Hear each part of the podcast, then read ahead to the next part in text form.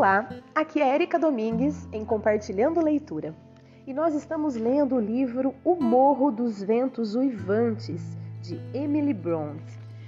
E nós vamos começar o capítulo 5 hoje. Lembrando que a história está se passando da seguinte maneira: a, a senhora, é, a senhora, os nomes são mais difíceis, né? A senhora Jean, que é a governanta, está contando para o senhor Lockwood a respeito da família, né? A história da família. Então nós vamos dar continuidade a essa, essa história que ela está contando, uh, onde ela ainda era criança, assim como a Catherine, que é a Cat, e o irmão dela, né? E o Sr. Radcliffe, que foi o órfão adotado, certo? Então vamos dar continuidade aí. Vamos lá.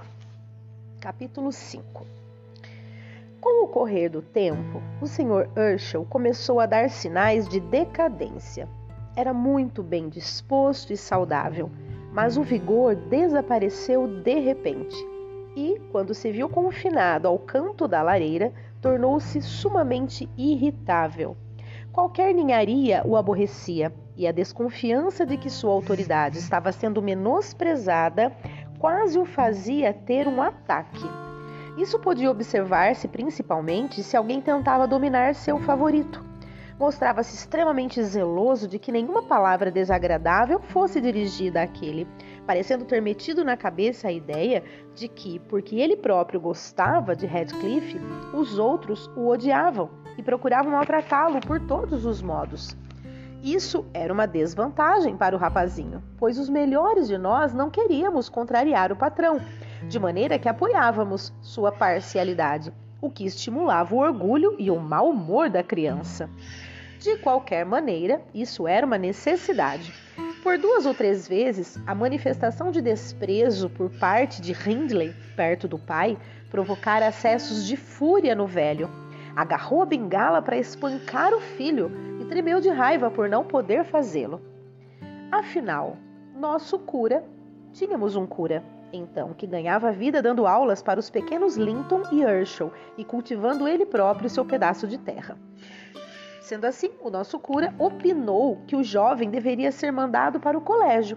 E o Sr. Urshel concordou, embora a contragosto, pois observou que Hindley não valia nada e jamais prosperaria aonde quer que fosse. Eu esperava do fundo do coração que passaríamos de então para diante a ter sossego. Ao mesmo tempo, compungia-me pensar que o patrão tivesse de sofrer devido ao próprio bem que praticava. Imaginei que as desavenças da família fossem as responsáveis pelo mau humor resultante da idade e da doença. De fato, ele estava decadente. Na verdade, poderíamos ter nos mostrado tolerantes se não fossem duas pessoas: a senhorita Cat e Joseph, o criado. O senhor o viu lá, ele era, e provavelmente ainda é, o mais completo e tedioso fariseu que jamais pegou numa Bíblia senão para fazer promessas a si mesmo e rogar pragas ao próximo. Com sua mania de sermões e alocuções piedosas, conseguiu fazer grande impressão sobre o Sr. Herschel. E quanto mais fraco o patrão se tornava, maior influência Joseph exercia sobre ele não se cansava de preocupá-lo com a salvação de sua alma e de instigá-lo a tratar as crianças com severidade. Estimulava-o a considerar Hindley como um réprobo e, noite após noite, destravava um comprido rosário de queixas contra Heathcliff e Catherine, sempre disposto a lisonjear a fraqueza de Herschel, lançando a maior parte da culpa sobre a última. Sem dúvida, Catherine tinha atitudes que eu nunca vira antes serem assumidas por uma criança e desafiava nossa paciência 50 ou mais vezes por dia. Desde a hora em que descia para o andar térreo até a hora em que ia deitar-se, não tínhamos um minuto garantido contra suas impertinências.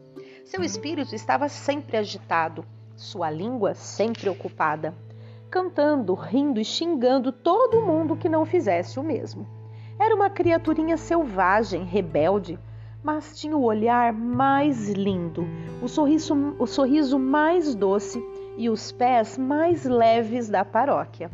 E, afinal de contas, acredito que não tivesse má intenção, pois quando alguma vez nos fazia chorar, a sério, raras vezes sucedia que não ficasse conosco e nos fizesse calar. Gostava muito de Radcliffe. O maior castigo que lhe podia ser infligido era separá-la dele. No entanto, era mais repreendida que qualquer um de nós por causa do menino. Quando brincava, ela gostava muito de se apresentar como a senhora, usando as mãos livremente e dando ordens aos companheiros.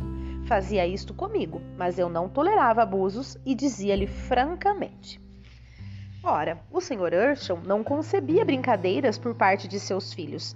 Sempre fora severo e compenetrado com eles. E Catherine, por seu lado, não podia conceber por que motivo seu pai se mostrava mais rude e menos paciente depois de enfermo do que se mostrava antes. Suas repreensões rabugentas incitaram-lhe um assintoso prazer de provocá-lo. Jamais era tão feliz como quando nós todos a perseguíamos e ela nos desafiava com seu olhar altivo e sua verbosidade, ridicularizando as pragas religiosas de Joseph, atormentando-me e fazendo o que o seu pai mais detestava mostrando-lhe como sua pretensa insolência, que ele julgava real, tinha mais força sobre Ratcliffe que a sua bondade, e como o menino fazia tudo o que ela ordenava e a sua própria vontade somente quando lhe convinha. Não posso gostar de ti, Cat, costumava dizer o velho. És pior que teu irmão. Vai rezar, menina, e pedir perdão a Deus. Eu e tua mãe não poderíamos imaginar que nos arrependeríamos de te haver criado. Isto a fazia chorar, a princípio. Depois, o fato de ser maltratada constantemente a endureceu e passou a rir quando ele lhe dizia para se arrepender de seus erros e pedir perdão. Finalmente chegou a hora em que terminaram os cuidados do Sr. Urshel na terra. Ele morreu tranquilamente numa noite de outubro, sentado junto à lareira. A ventania soprava em torno da casa e atiçava o fogo. Era um vento forte de tempestade, mas não estava frio e nós todos, e nós todos estávamos juntos. Eu, um pouco afastada da lareira, ocupada em tricotar, e Joseph lendo a Bíblia perto da mesa, pois, em geral, os criados sentavam-se então na casa depois de terminarem seus trabalhos. A senhorita Cat estivera, do, estivera doente e por isso achava-se quieta, encostada nas pernas de seu pai, e Heathcliff deitado no chão com a cabeça no colo da menina. Lembro-me de que o patrão, antes de começar a cochilar, passou a mão pelos lindos cabelos da filha. Raramente tinha o prazer de vê-la carinhosa. E disse: Por que não podes ser sempre uma boa menina, Cat? Ela levantou o rosto para ele e respondeu rindo: porque o Senhor não pode ser sempre um homem bom. Porque o Senhor não pode ser sempre um homem bom, meu pai? Logo, porém, que o viu aborrecido de novo, beijou-lhe a mão e disse que iria cantar para fazê-lo dormir. Começou a cantar muito baixinho até que seu pai largou a sua mão, que estava segurando, e deixou pender a cabeça. Eu lhe disse então que se calasse e ficasse bem quietinha para não acordá-lo. Todos nós guardamos silêncio absoluto durante meia hora e teríamos ficado mais tempo se Joseph, tendo terminado a leitura do capítulo, não tivesse levantado, dizendo que precisava acordar o patrão para que rezasse e fosse depois para a cama. Aproximou-se dele, chamou-o e tocou-lhe no ombro. Como o Sr. Urshel não se movesse, Joseph foi buscar a vela e olhou vi que acontecera alguma desgraça quando ele tornou a pôr a vela no lugar e, tomando cada uma das crianças pelo braço, disse-lhes em voz baixa que fossem para cima sem fazer barulho.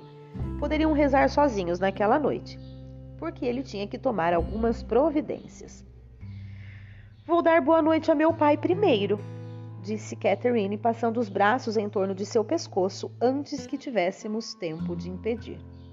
A pobrezinha descobriu logo o que acontecera e gritou: Ele está morto! Radcliffe! Ele está morto!